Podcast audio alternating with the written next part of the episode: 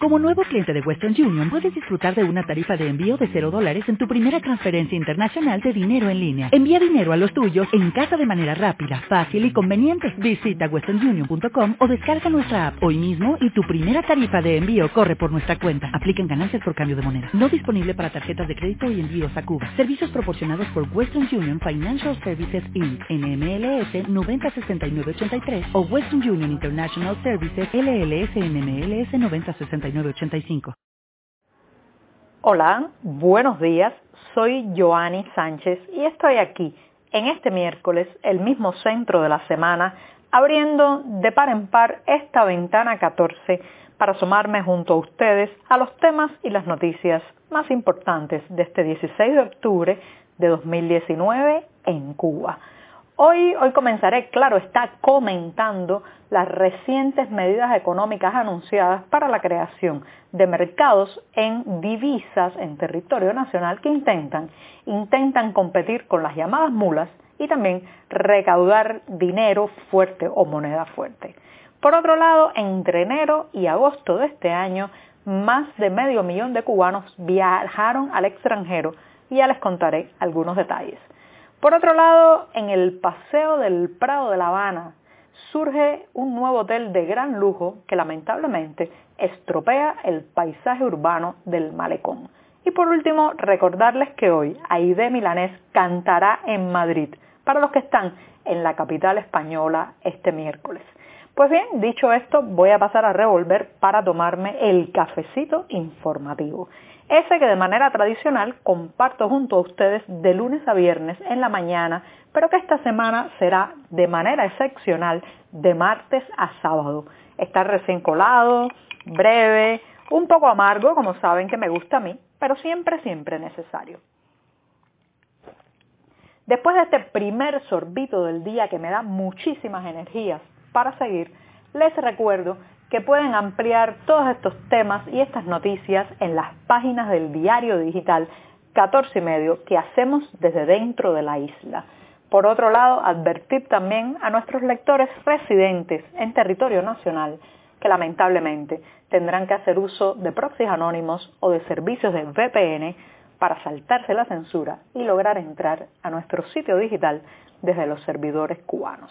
Y dicho esto, voy a pasar al primer tema que en realidad es el gran tema de la semana, porque todo el mundo está hablando sobre las medidas económicas anunciadas ayer, martes 15 de octubre, por el ministros y funcionarios cubanos en el programa oficialista Mesa Redonda. Eh, aunque hay mucho para comentar, me voy a enfocar en esta ventana 14 en el tema de cómo está tratando el oficialismo cubano de evitar la fuga de capital, especialmente a través de las llamadas mulas. La mula cubana es ese viajero que en sus maletas y a través de importaciones personales trae al país, al país una serie de productos y mercancías que mayoritariamente se venden después en el mercado negro o mercado informal. Esto es así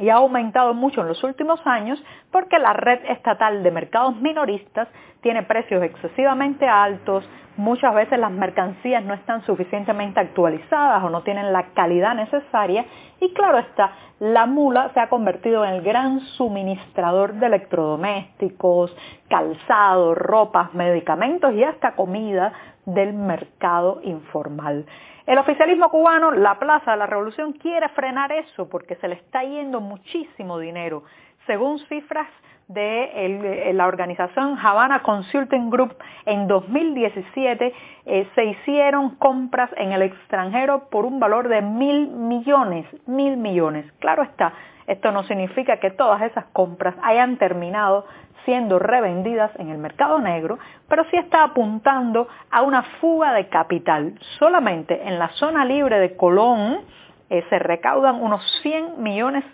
de dólares anuales con las compras que hacen los cubanos. Entonces el oficialismo, como decía, está tratando de poner freno a eso y va a abrir una red de más de 70 tiendas en territorio nacional donde se venderán muchos de estos productos de alta demanda y que traen las mulas, como por ejemplo aparatos de aire acondicionado, conocidos como split, aparatos de climatización, electrodomésticos, televisores de pantalla plana y todo eso a un precio competitivo con los mercados de Panamá, México y Florida, que es donde fundamentalmente van a comprar las mulas, y en esas tiendas solo se podrá pagar en moneda convertible en divisa, eh, no, no en el peso cubano, ni siquiera en el eh, peso convertible cubano, conocido popularmente como chavito, sino que en moneda extranjera. Ahora bien, tampoco se podrá pagar directamente con billetes, sino que todo esto pasa porque el cliente, el usuario interesado en comprar en estos locales, tendrá que depositar su moneda fuerte, sus dólares o sus euros, en una tarjeta bancaria controlada por el Estado y solo a través de este plástico eh, podrá adquirir ciertos productos. Hay una gran interrogante de cómo va a funcionar esto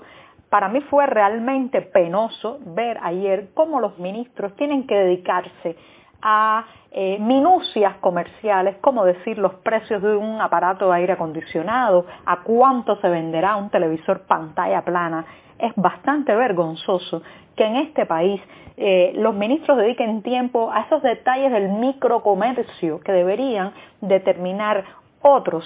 eh, y no se dedican a volar un poco más alto y a tomar decisiones macroeconómicas eh, que cambien realmente la situación eh, que está atravesando el país bastante delicada desde el punto de vista económico. Lo cierto es que esta medida, que es una medida de desespero, que es una medida para recaudar divisas porque evidentemente las arcas nacionales están vacías, pues puede obligar a una transmutación o reconversión de las mulas.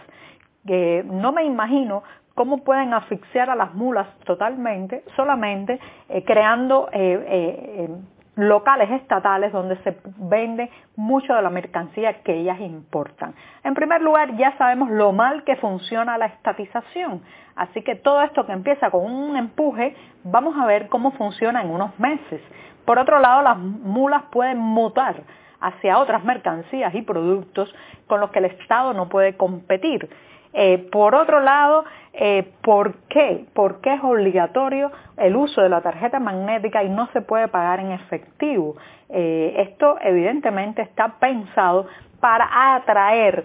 transferencias, dinero que llegue de fuera y que el cliente nunca va a ver porque será inmediatamente reconvertido en una cifra, en una tarjeta plástica con la que tendrá que comprar. Y por otro lado,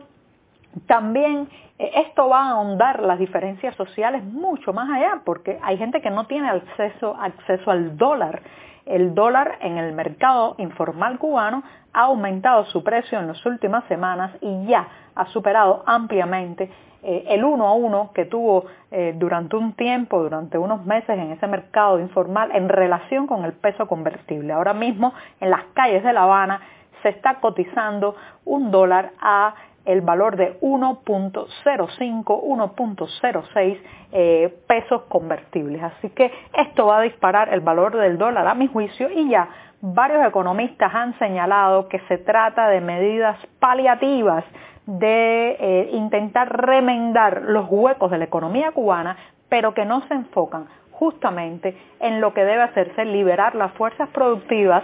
promocionar y facilitar el emprendimiento y la productividad y bueno, hacer también un saneamiento de todo lo que es eh, las tasas impositivas, los impuestos al sector privado. Así que veamos, eh, ya habrá eh, televisores, pantallas planas y aparatos de aire acondicionado o split a un menor precio, pero eso, eso no significa el fin de las mulas. Si acaso, si acaso la conversión del Estado cubano en una mula más. Y bien, con esto me voy rápidamente al segundo tema que está relacionado. Y es que más de medio millón de cubanos viajaron al exterior entre enero y agosto de este 2019 eso significa un incremento de más del 20% en relación con el mismo periodo del año pasado. Ahora bien, estas cifras están apuntando a eh, que el, crecimiento de viajeros de la isla se ha debido fundamentalmente a que países como Nicaragua y Panamá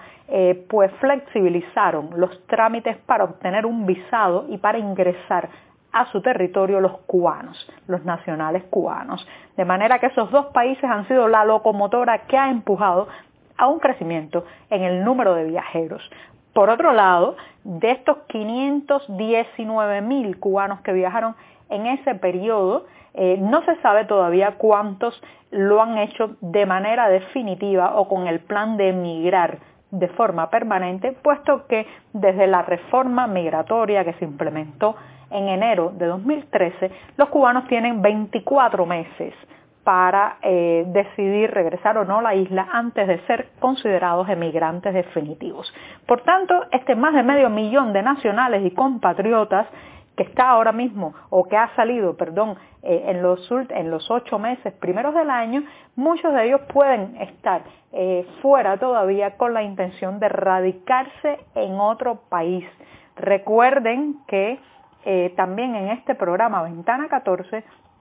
hemos hablado recientemente de cómo eh, se triplicó el número de cubanos que llegaron a la frontera de Estados Unidos con México, justamente hasta agosto de este año. Así que entre esos viajeros eh, de los primeros ocho meses de este 2019 hay muchos, hay muchos que están ahora mismo en la frontera de Estados Unidos con México intentando obtener el asilo político, porque seguimos, seguimos viviendo en una isla en fuga. Y hablando de isla, si usted pasa por el malecón de La Habana, especialmente la esquina del Paseo del Prado y la avenida del malecón, notará un nuevo hotel, un hotel de lujo. Eh, este está eh, gestionado por la empresa francesa Accor y el grupo estatal Gaviota, que ya saben, es el brazo turístico de los militares en la economía cubana. El hotel, que eh, es un hotel de cinco estrellas con mucho lujo, sin embargo, ya está generando polémica porque inicialmente el diseño del hotel, la arquitectura, iba a respetar el entorno, eh, por ejemplo, el cercano y hermosísimo edificio de las Cariátides, también la línea arquitectónica de todo el litoral de La Habana, y era un proyecto diseñado por arquitectos cubanos. Al final, al final lo que se hizo allí eh, es que se le dio la licitación del proyecto arquitectónico a una firma extranjera, hay mucha falta de transparencia en todo esto, y lo que han levantado es un bloque eh, de una altura que rompe toda la línea de visión hacia el malecón. Así que, bueno, los turistas probablemente disfrutarán mucho el fresco del mar, del litoral habanero, pero lo cierto es que este nuevo hotel, que se llamará justamente Hotel Paseo del Prado, es eh, algo que desentona totalmente con el contexto y la